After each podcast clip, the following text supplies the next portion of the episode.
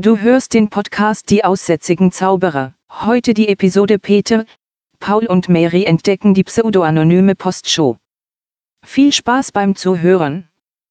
Hallo zusammen, wir sind hier mal wieder die aussätzigen Zauberer.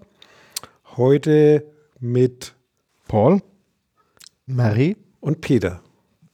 Und wir erklären euch heute mal wieder was zum Thema Datenschutz und zwar aus dem Kapitel Grundlagen.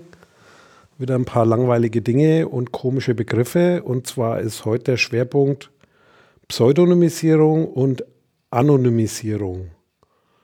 Und zwar geht es darum, ja, die Begriffe werden oft durcheinander geworfen, viel verwendet. Ja, wie ist das im Moment juristisch belegt und wie entwickelt sich das weiter? Naja, also ich denke, grundsätzlich könnte man sich zunächst mal dem Ganzen nähern, mal zu versuchen zu be beschreiben, was Anonymisierung oder Pseudonymisierung denn eigentlich genau ist. Also ich denke, der, der wichtigste Punkt äh, bei Anonymisierung ist, dass man den, ähm, das, was ein, äh, zu einer natürlichen Person, Angaben zu natürlichen Personen, also Daten, die jemand zugeordnet werden kann, eben so verändert, dass diese Zuordnung nicht mehr möglich ist. Also statt jetzt äh, hier den, den, den Peter oder die Mary ähm, da irgendwie mit äh, Mary hat äh, vorgestern einen Arztbesuch hinter sich gebracht und hatte irgendwie Grippe oder so. Ähm, anonym wäre statt Mary halt äh, irgendwie ein anderes Kennzeichen zu nehmen, so dass es eben nicht mehr auf Mary zuzuordnen ist, was da für Daten verarbeitet werden. Also Anonymisierung wirklich zu versuchen, zu verhindern, in irgendeiner Form auf eine natürliche Person wieder schließen zu können. Und zwar so, dass es eben nicht umkehrbar ist im Normalfall, also so gut wie ausgeschlossen. Absolute Anonymisierung wird es wahrscheinlich nicht geben, aber dass es für den Normalfall nicht mehr umdrehbar ist, das wäre dann anonym, so ist es gesetzlich definiert. Und Pseudonym ist im Gegensatz dazu, dass man quasi ein, ein Identifikationsmerkmal, das eindeutig ist, ersetzt durch ein anderes. Es ist aber klar, dass es jederzeit auflösbar ist, aber halt nicht von jedem. Ja, also im Prinzip auch hier wieder, ähm, ich sage jetzt mal als Beispiel, Mary zu ersetzen durch irgendein anderes, äh, eben ein Pseudonym. Durch Jane. Durch Jane zum Beispiel oder 12345 oder irgendwas, was eben nicht äh, der Mary zugeordnet werden kann. Ähm, so ohne weiteres dann äh, im Prinzip irgendwo sich zu merken, okay, 12345, das ist halt die Mary, das schreibe ich mir irgendwo separat auf und merke mir das äh, arbeite dann in der, in der Datenverarbeitung oder dem, was ich mit den Daten mache, die ich über Mary habe, halt eben nur noch mit diesem Pseudonym 12345 und habe aber immer wieder die Möglichkeit, in, wenn ich in der Verarbeitung auf die Mary wieder schließen können muss, also um zum Beispiel ein Ergebnis einer Blutprobe ihr mitzuteilen, weil sie irgendein Problem hat oder irgendwelche Medikamente anders nehmen müsste oder keine Ahnung, irgendwas eben, äh, als Ergebnis dann der Mary wieder zuordnen kann, indem ich diese Liste nehme und gucke, ach, 1, 2, 3, 4, 5, das war ja die Mary, also muss ich der Mary hier das Ergebnis mitteilen. Aber in diesem, in dem, in dem eigentlichen Verarbeitungsablauf, also wo dann das Blut analysiert wurde, äh, die Mary praktisch nie erscheint, sondern nur 1, 2, 3, 4, 5, jeder, der da mit diesen Daten arbeitet, eigentlich nicht zuordnen kann. Ja, also nicht weiß, äh, zu wem diese Daten gehören. Das ist quasi äh, jetzt mal so das Grundprinzip und um mal das praktisch zu sehen, so, so Beispiele sind, also, oder erstmal zur Diskussion allgemein. Die Begriffe werden häufig durcheinander geschmissen, weil wenn, jetzt heißt, wenn es jetzt heißt, da ist irgendetwas anonym nutzbar, äh, gehen die meisten wahrscheinlich davon aus, dass es nicht umkehrbar ist. Also ich habe erst gestern wieder einen Artikel gelesen, da ging es um die Anonymität in Facebook. Und ich würde jetzt mal behaupten, in Facebook ist eigentlich keiner anonym, weil es immer eine Identifizierbarkeit gibt. Also von der pauschalen Anonymität kann man da auf keinen Fall reden. Das ist, wenn dann Pseudonym und dann ist eben zu klären, wer kann in welchem Fall was auflösen. Und wenn man das global betrachtet, muss man dann natürlich hinzuziehen, was kann Facebook selber auflösen, was können auf einen richterlichen Beschluss hin die Polizei oder wer auch sonst auflösen. Wer muss Daten rausgeben? Wer kann die rausgeben? Also da haben wir auf jeden Fall keine Anonymität, sondern maximal ein Pseudonym oder in Twitter. Da wähle ich mir selber meinen Account kann mir dann überlegen, ob ich meinen Klarnamen noch mit angebe, kann aber auch irgendwie Fantasienamen angeben, Donald Duck oder irgendwas oder Vorname, Nachname und äh, handle da sozusagen pseudonym, aber nicht anonym, weil es ist vom System her technisch schon darauf angelegt, dass es jederzeit umkehrbar ist und anonym wäre dann, wenn ich quasi ein, ein Verfahren wähle, das eigentlich nicht umkehrbar ist, wo ich dann quasi aus dem Ergebnis nicht mehr einfach zurückrechnen kann. Gibt es da noch weitere Beispiele oder was, was so die Leute sich vorstellen? Was ist so.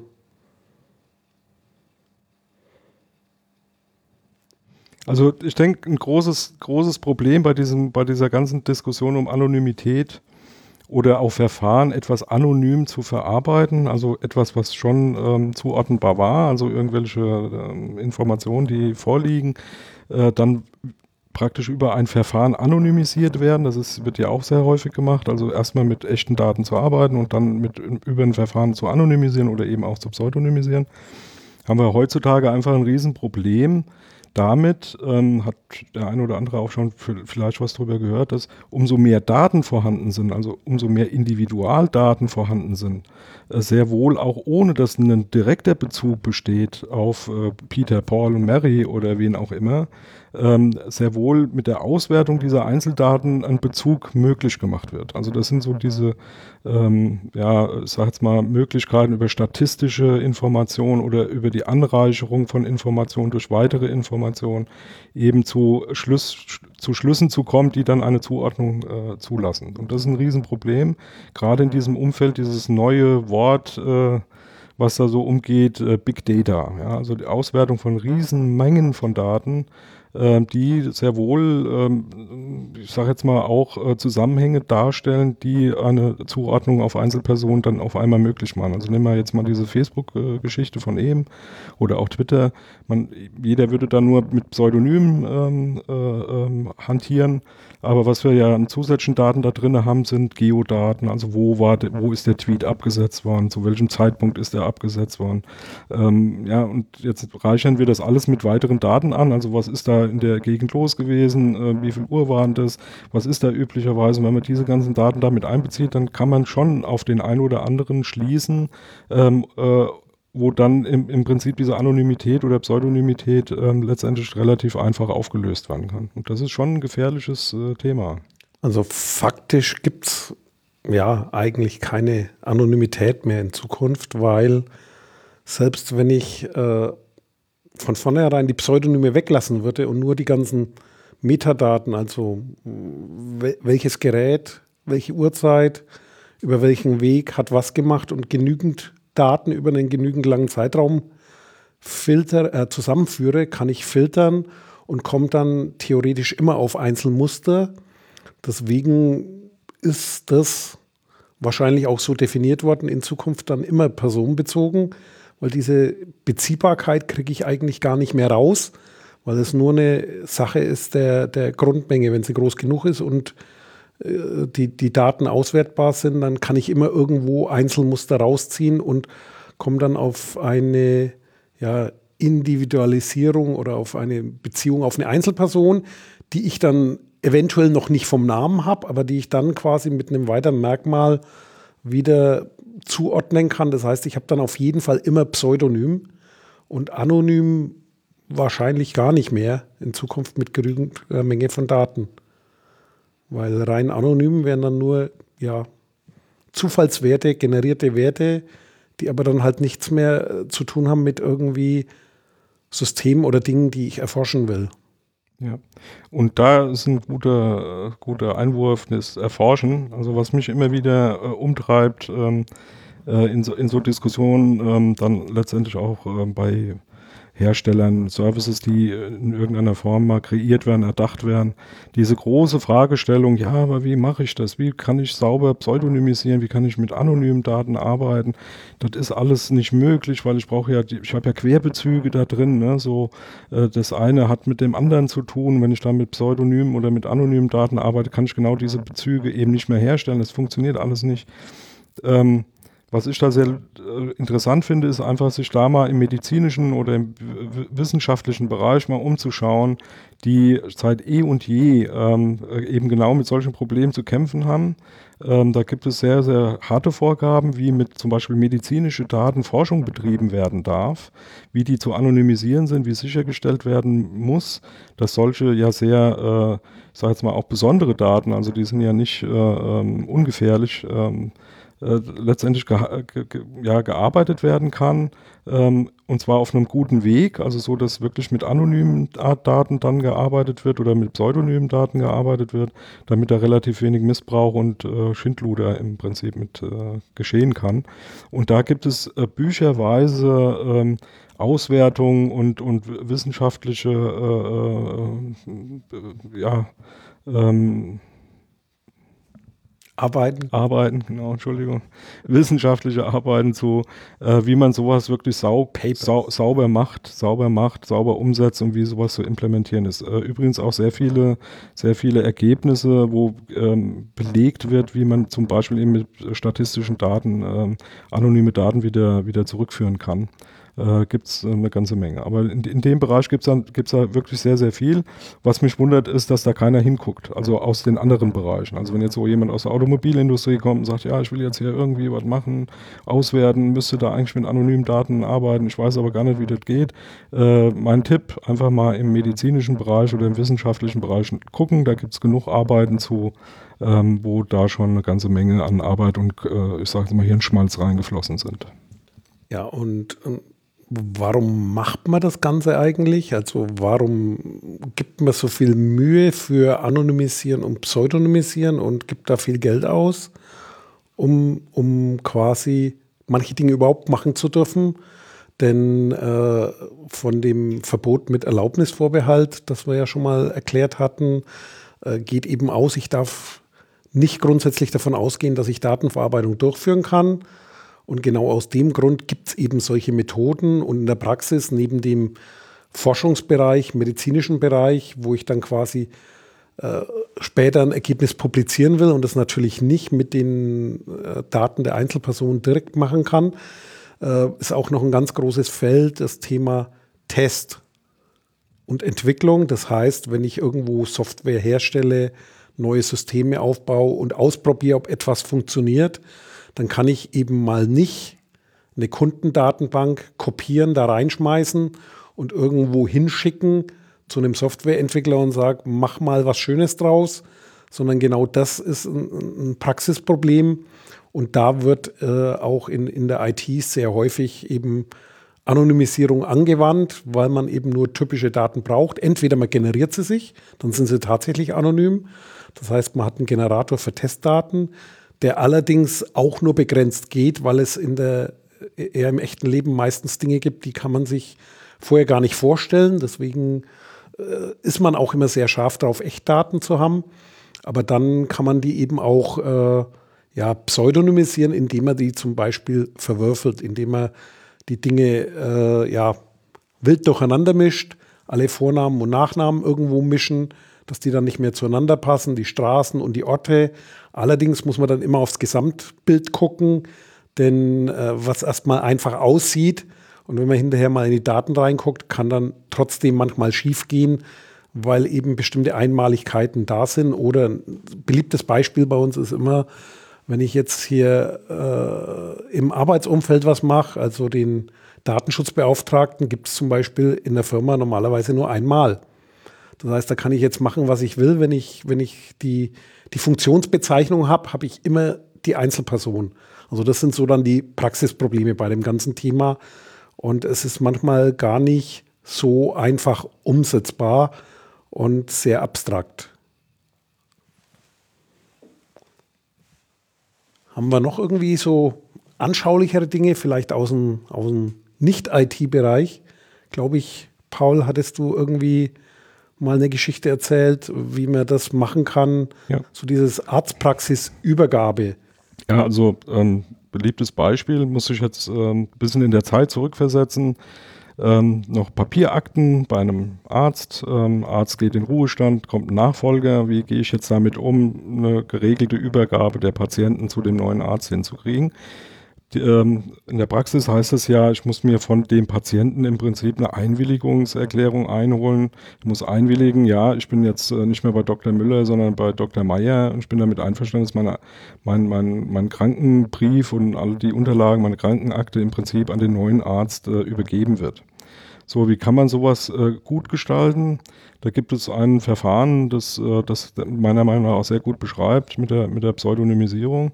Man nimmt äh, größere Briefumschläge, die, wo die Krankenakte locker reinpasst, ähm, nummeriert die Briefumschläge durch. Also man nimmt jetzt, sagen wir mal, wir haben 400 Patienten in der, in der Arztpraxis, 400 Briefumschläge, macht überall eine Nummer drauf äh, sollte halt schön lang sein, sollte nicht, ähm, äh, sag jetzt mal, eine Reihenfolge haben, sollte man ein bisschen durchmischen und dann legt man die Krankenakten, praktisch jede einzelne Krankenakte in jeweils einen Briefumschlag und macht eine Liste, in der man aufschreibt, okay, der, der Paul, der ist jetzt die Nummer 3244 und Mary ist die äh, 2342 und äh, Peter von mir aus die 0101.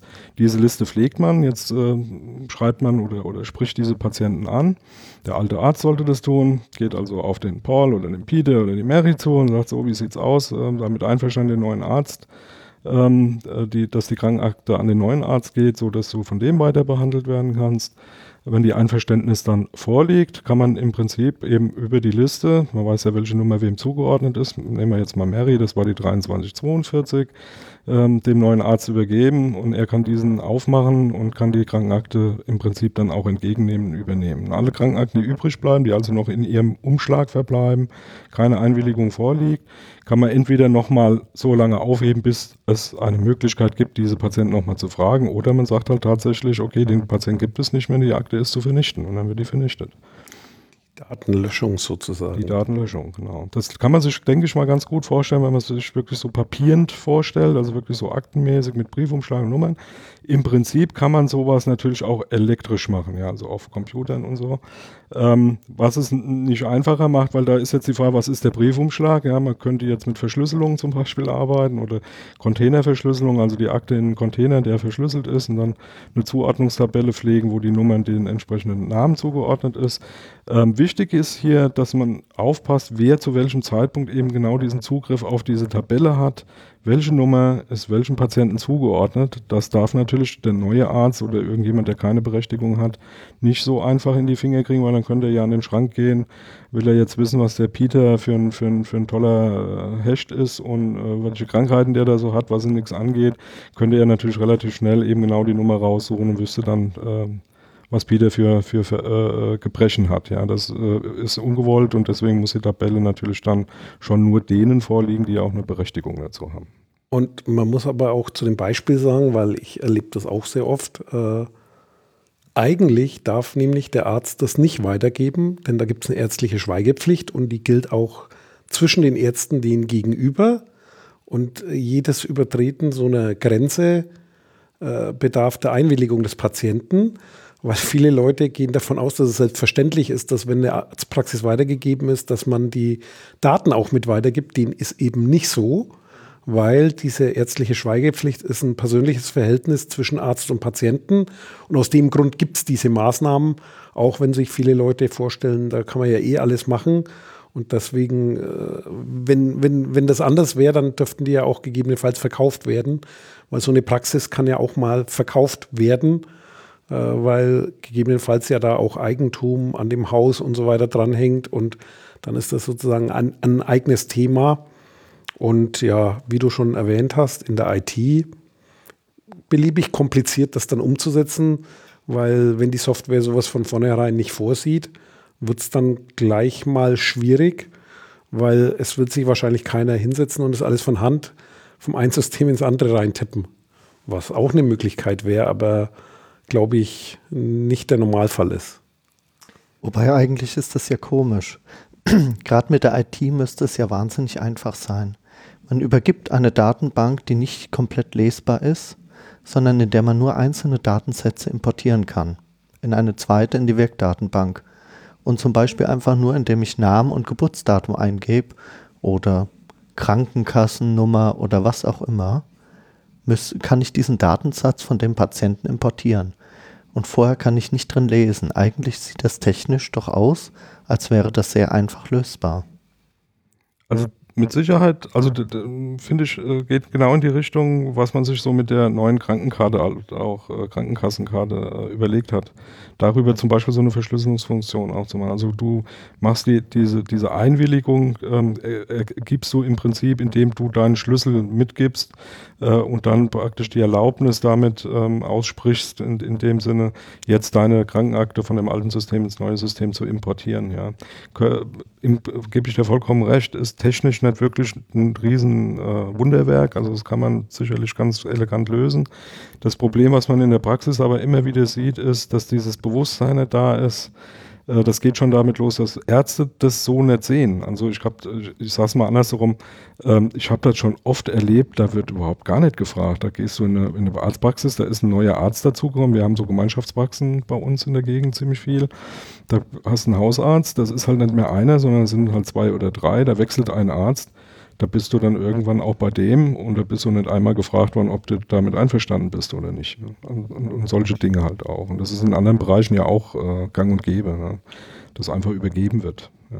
Und vor allen Dingen, wenn eine Praxis übergeben wird, wird meistens nicht die Praxis verkauft, sondern der Kundenstamm ja, genau. sozusagen. Genau. Ja, wird sogar Werbung mitgemacht. Ja. Der ist ja das Geld wert. Genau, Daten genau. sind das Öl. Gilt für Kanzleien genauso. Ja. Also Rechtsanwälte machen das auch. Gleiches Beispiel. Alle, alle, die so Direktverhältnisse haben und über interessante Themen von denen wissen. Da müsste man jetzt nur durchgehen, was ist alles unter einer Schweigepflicht und dann hat man wahrscheinlich eine ganze Liste von Berufen, die da drunter fallen. Und wie gesagt, ja, lösbar ist es. Nur derjenige, der denen dieses, äh, diese IT verkauft hat, die die einsetzen, der muss halt vorher dran gedacht haben, dass so ein Fall überhaupt vorkommt. Wenn das nicht von vornherein gedacht ist, dann glaube ich nicht, dass irgendeiner, ein Rechtsanwalt oder auch ein Arzt, sich hinsetzt und dann hier mal ein bisschen Software entwickelt, um den Übergang zu machen. Das ist sozusagen der Appell an die Leute da draußen, die Software entwickeln.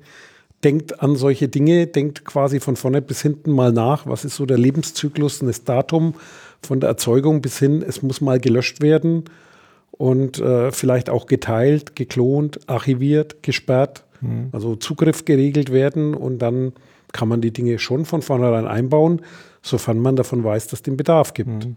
Also deswegen finde ich auch wirklich wichtig, mal drüber zu sprechen. Also was mir immer wieder aufgefallen ist, dass wir ein Logischerweise, weil wir natürlich tagtäglich mehr oder weniger auch damit zu tun haben. Anonymisierung, Pseudonymisierung ist uns irgendwie im Begriff.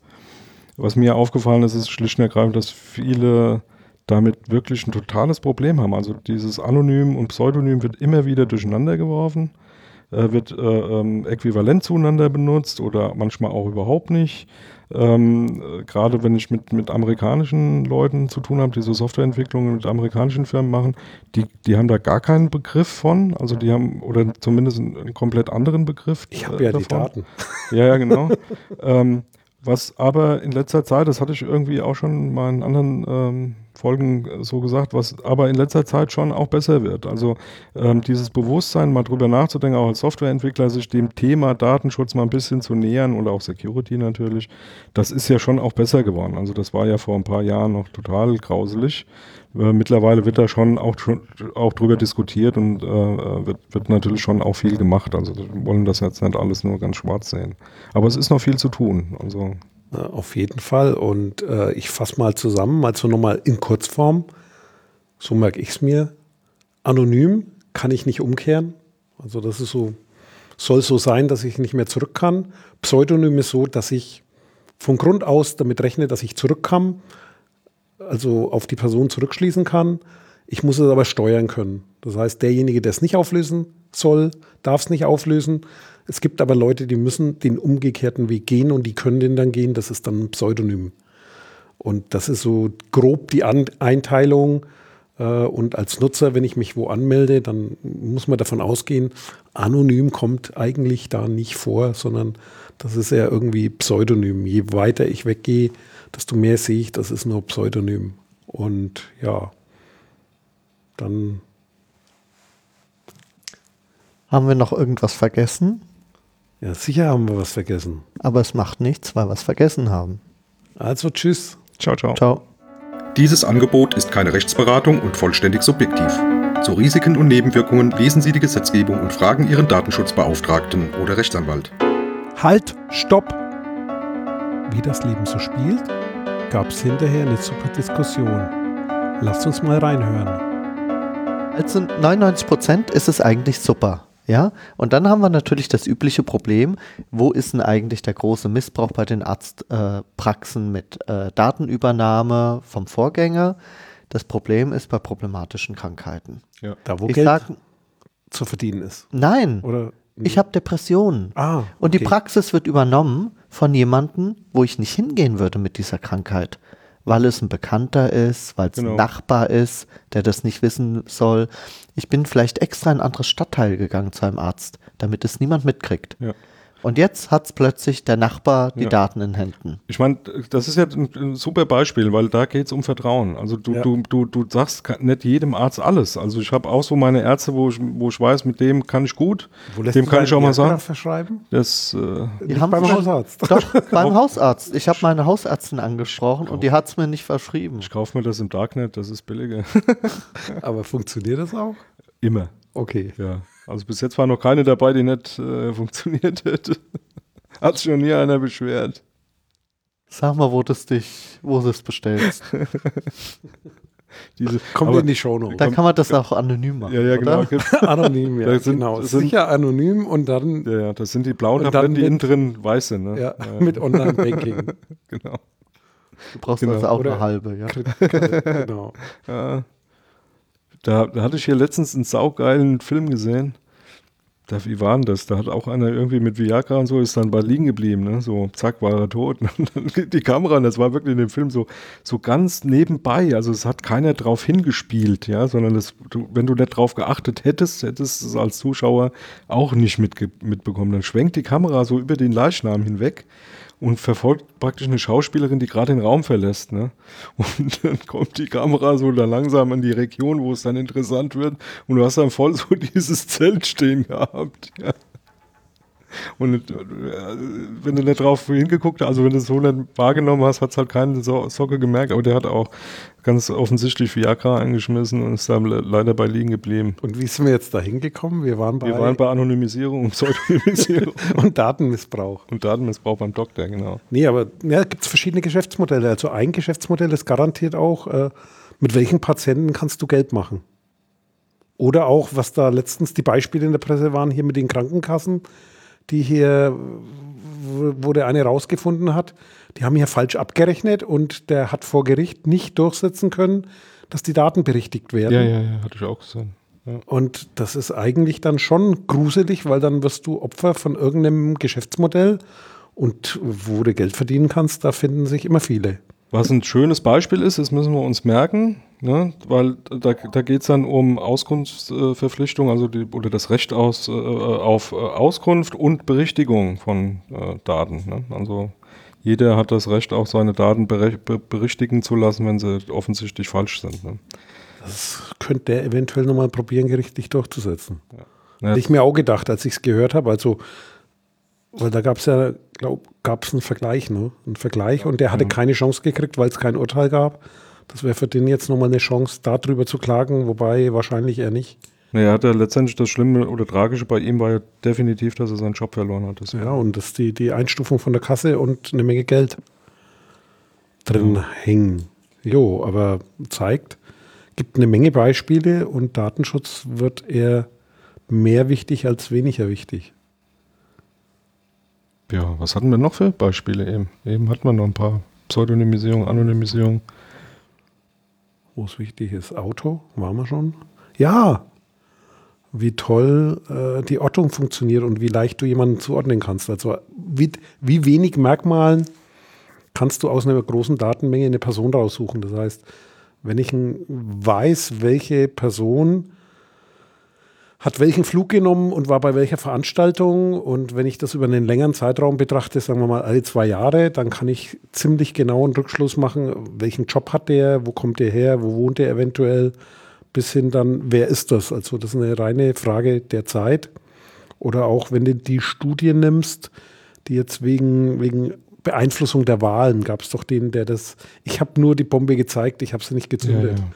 Äh, was da interessant dran war, ist halt das Thema, wie man mit Daten was rausfindet. Und da war ja dann drin die Liste, ich glaube, äh, mit zwölf Facebook-Likes kannst du feststellen, welche Hautfarbe der hat und welches Geschlecht.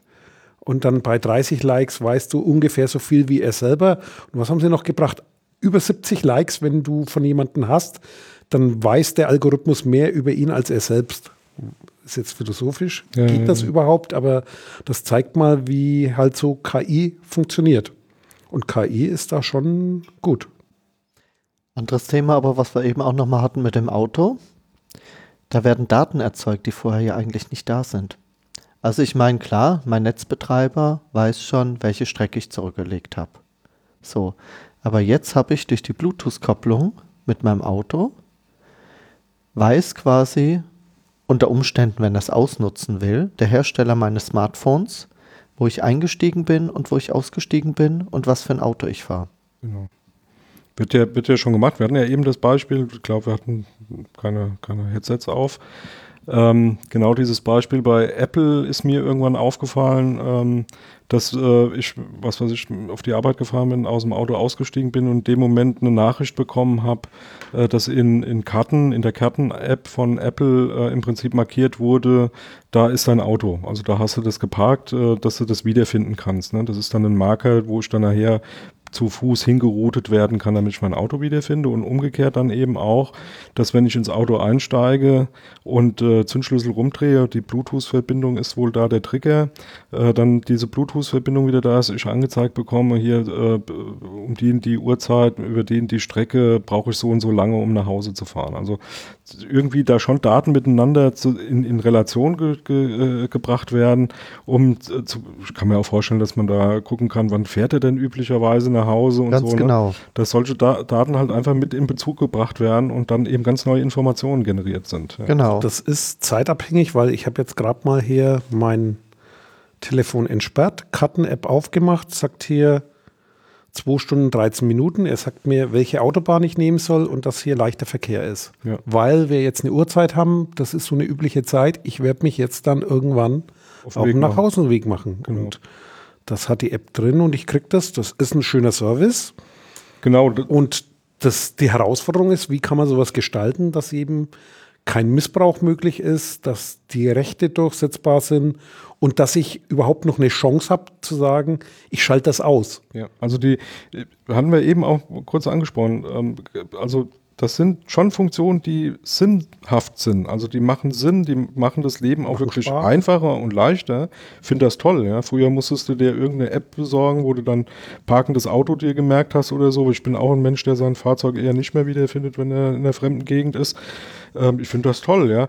Äh, zum einen ähm, zwei. Wie viel hast du schon verloren? Ach, ich habe äh, schon tagelang gesucht. Also ähm, äh, zwei Effekte, die ich da ganz interessant finde. Man gewöhnt sich da relativ schnell dran und wenn es dann mal nicht funktioniert, braucht man es und äh, vermisst es ganz schrecklich. Das sind, ist so typisch für solche Funktionen. Und das zweite ist eben genau dieses Thema, was äh, ähm, Paul auch gerade sagte. Nee, Peter war es. Ich bin ja Paul. Ähm, nämlich, ähm, dass wir ähm, natürlich gucken müssen, werden diese Daten, die da erhoben werden, verarbeitet werden, wirklich nur für diesen Zweck verarbeitet und erhoben? Bin ich damit einverstanden? Habe ich eine Möglichkeit dazu widersprechen, irgendwie zu sagen, nee, ich möchte das nicht?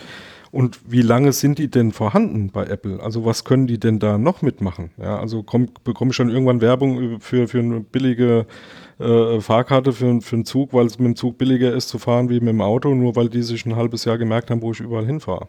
Und wo sind die Daten überhaupt? Sind sie nur lokal hier vorhanden auf dem Telefon oder sind sie eben beim Hersteller, wie zum Beispiel Apple? Mhm. Und wie sicher sind die? Was ist, wenn die einer klaut? Weil große Datenmengen sind begehrt. Und dann denke ich zurück an die Zeit, als ich im Datenschutz angefangen habe, also 99 etwa, ja.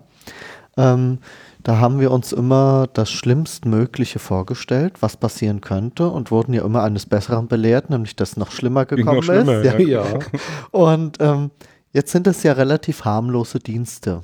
Ich sag mal zum Beispiel eben dieses geparkte Auto. Was kann man damit aber alles anfangen? Das ist ja die interessante Frage. Also, mein, ich gehe jetzt mal davon aus, die Daten sind nicht lokal, sondern beim Handyhersteller, ja, oder beim App-Hersteller. Dann weiß der, welches Auto ich habe und wo ich das Auto öfter mal parke, welche Strecken ich quasi zurücklege. So, und was kann man damit anfangen? Das ist ja das Interessante. Ja, ich meine, Ist natürlich auch interessant, das an die Autohersteller wiederum zu verkaufen, ja. Also, ähm, was weiß ich, der, der Peter, der fährt jetzt dauernd von A nach B. Sein Auto ist aber eigentlich für so eine lange Strecke gar nicht ausgelegt. Wir sollten dem mal Werbung verkaufen für ein größeres Auto zum Beispiel. Ja, so. wäre nicht schlecht. Ja. Größere gut- Autos sind gut- gut. Nee, gut- brauchen mehr Sprit. Ja, ja. Nee, aber, aber auch wenn du so guckst, äh, wie, wie diese Daten ja missbraucht werden können. Das heißt, das ist jetzt einmal der Autohersteller, aber umgekehrt hier die Fitnessarmbänder, Fitnessuhren.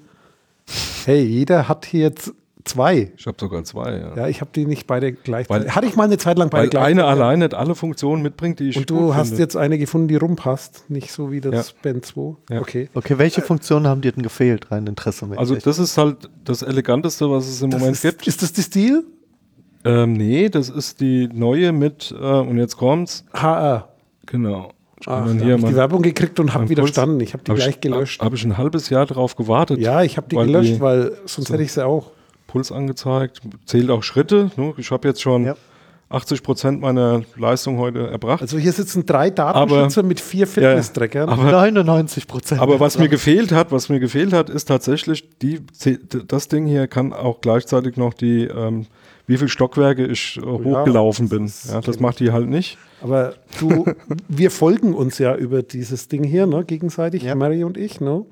Und äh, die hatten ja ein Problem, weil du kannst quasi hinterher, wenn du, wenn du mit dem Fahrrad unterwegs, war, unterwegs warst, kannst du dir so einen animierten Film angucken. Also du siehst es so auf der Landkarte nachgefahren mit teilweise, wenn über Google Maps Bilder verfügbar sind, tatsächlich dem richtigen Ort. Und das wurde einigen Leuten zum Verhängnis, weil so eine 500 Euro Fitnessuhr hat ja nicht jeder und die haben meistens auch ein teures Fahrrad. Dann haben die jetzt die Dinger pseudonymisiert, weil äh, das natürlich wunderbar war, im Internet zu gucken, wer hat die teuren Fahrräder und Wo- wann ist der wann wo ist- unterwegs. Und der geht nämlich ins Haus und duscht sich gegebenenfalls erst und bringt es dann in die Garage oder in den Keller. Und in der Zwischenzeit braucht er das nicht mehr, weil das Fahrrad weg ist. Also das ist tatsächlich passiert. Deswegen haben die jetzt überlegt, wie können sie damit umgehen. Das heißt, wenn du nicht direkt jemanden folgst, sondern nur auf die allgemeine Weltkarte gehst, haben die das äh, quasi was ist das deutsche Wort? geworden, nur- geblurrt oder was ist da, äh, unscharf gemacht, damit du das nicht mehr hast. Und umgekehrt, ich meine, wir leben ja in einer Angstzeit, in einer Angstgesellschaft. Äh, wenn du da joggen gehst als, als, als Frau alleine irgendwo auf eine Strecke, da haben viele Panik von. Äh, sag ich ja, Angstgesellschaft äh, und lassen sich dann auch Panik machen, weil da ist ja dann auch die Berichterstattung, Ja. äh, macht ja dann erst das Ich, Problem. ich kann mich da super an, an ein Ding erinnern, da gab es das alles noch gar nicht. Aber es ist ein schönes, aber es ist trotzdem ein schönes Männer. Beispiel. Alte Männer halt, ja genau. Kommst in den Raum, lauter alte Männer. Ähm, nämlich ähm, CCC, also Chaos Communication Kongress, vor ewigen Zeiten war noch in Hamburg, ja, also jetzt nicht wieder in Hamburg, sondern wie Bevor es in angefangen Berlin war, ja. Wo es angefangen hat, da waren wir ja im Bürgerhaus. Äh, Einstellig oder zweistellig schon? einstellig. Und da gab es dann ein Ding, da war Fewe, glaube ich, sogar mit beteiligt. Ich weiß nicht mehr ganz genau, ich glaube, er war mit beteiligt. Da haben sie dann über so eine Sun Workstation Telefon-CDs ausgewertet. Und jetzt fand ich klasse, weil das ist ein gutes Beispiel. Diese Telefonbuch-CDs. Ja, genau, die jetzt mal so, so mal Tele. Telebuch und konntest dann irgendwie so CDs kaufen, wo die ganzen Telefonbücher drin waren. Ja. Und das haben sie gemappt mit Geodaten, öffentlich zugänglichen Geodaten, also wirklich hier Berlin. Ja, einfach mal, wo, wo ist, wie, wo ist welches Telefon straßenmäßig eingepinnt.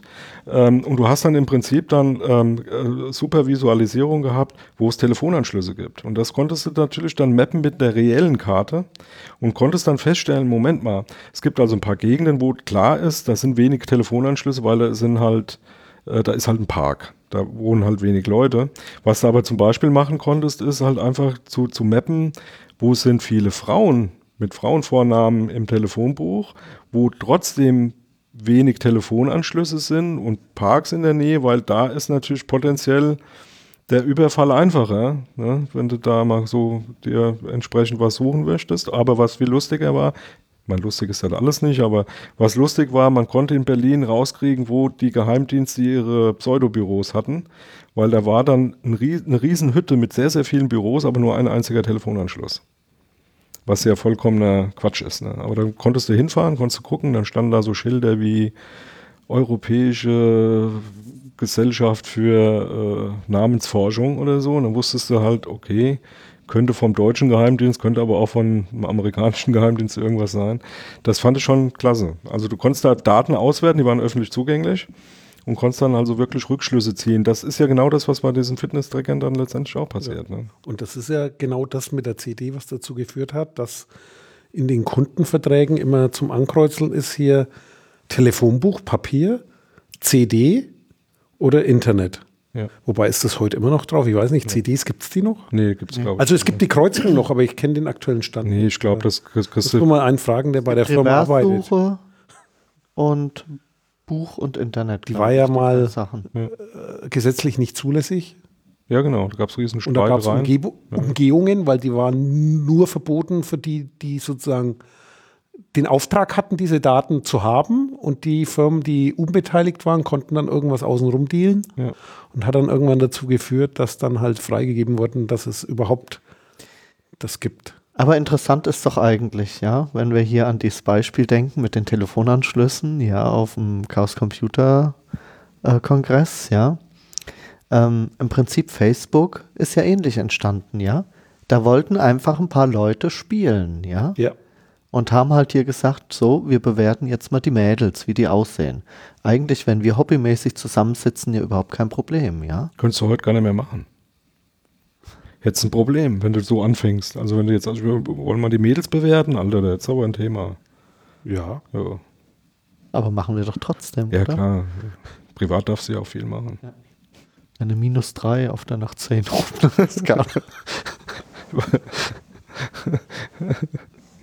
Ja, ja, klar, klar. Ja, aber das, das, ähm, was mich da echt dran fasziniert hat an diesem Beispiel war, das war nicht viel an Informationen. Und das war nichts Kompliziertes. Das war nichts, wo du sagst, boah, da hat sich jetzt ein Wissenschaftler echt was ausgedacht, damit er da auf Ergebnisse kommt, sondern es war einfach nur mal logisch drüber nachdenken, ein paar Ko Korrelationen herstellen zu Dingen, die offensichtlich sind. Also du hast dann einfach eine Berliner Karte gehabt, also jetzt nicht die geografische Karte, sondern nur, wo Telefonanschlüsse sind und du hast sofort gesehen, da ist eine Ecke, da stimmt irgendwas nicht. Was kann das sein? Ach, da ist ein See. Ja, logisch, sind wenig Telefonanschlüsse, aber du hast halt auch Straßen, wo, wo nichts war, wo du dann geguckt hast, nee, das kann nicht sein, das sind lauter Häuser. Warum, warum ist dann bei einem Hochhaus nur ein Telefonanschluss? Ja? Gut, da kannst du dir mal überlegen, woran könnte das liegen. Also Ja. das fand ich schon super. Ja. Daten verraten viel. Guck dir die Luftbilder von Berlin an. Äh, nachts oder aus der ISS.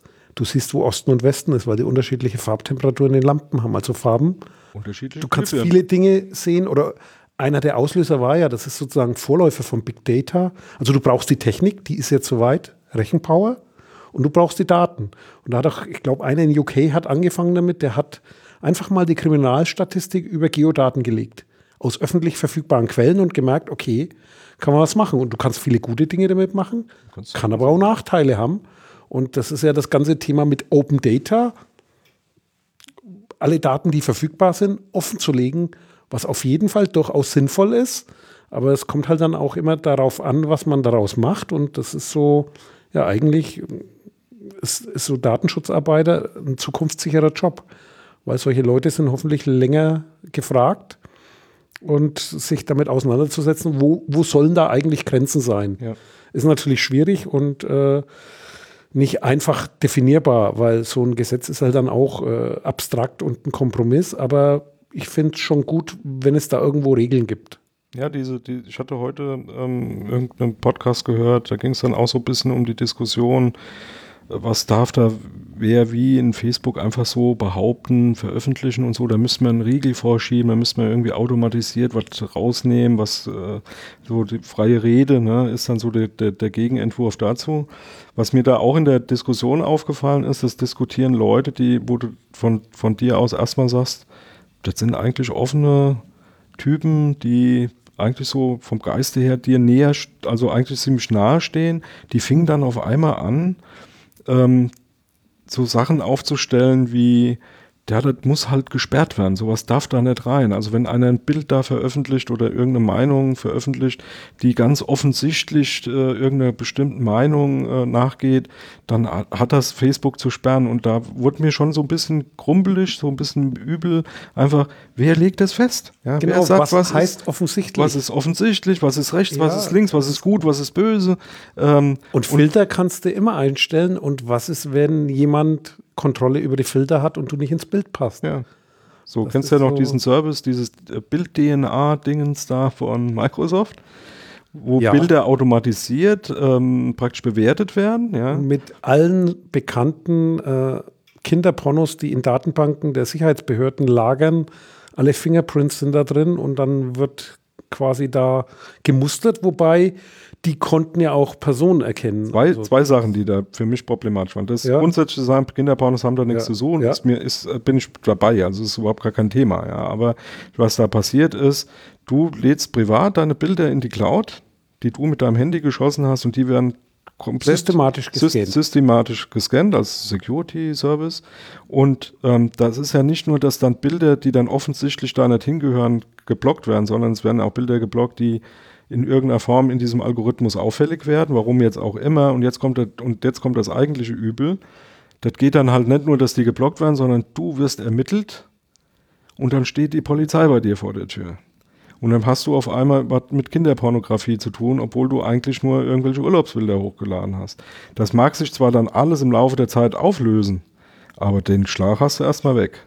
Und das finde ich schon sehr problematisch. Also da muss man wirklich sehr vorsichtig mit umgehen. Wir müssen aber auch sagen, auch in der analogen Zeit wurden schon die Bilder ges gescannt. Ja, klar. Also ich war, habe das zweimal erlebt, dass ich Filme abgeholt habe und ähm, ja, die Fotos da drin waren nicht mehr in der richtigen Reihenfolge. Ja, ja klar. Ja. Also das war einmal so, ähm, es gab da von Haribo mal so eine Fruchtgummimischung.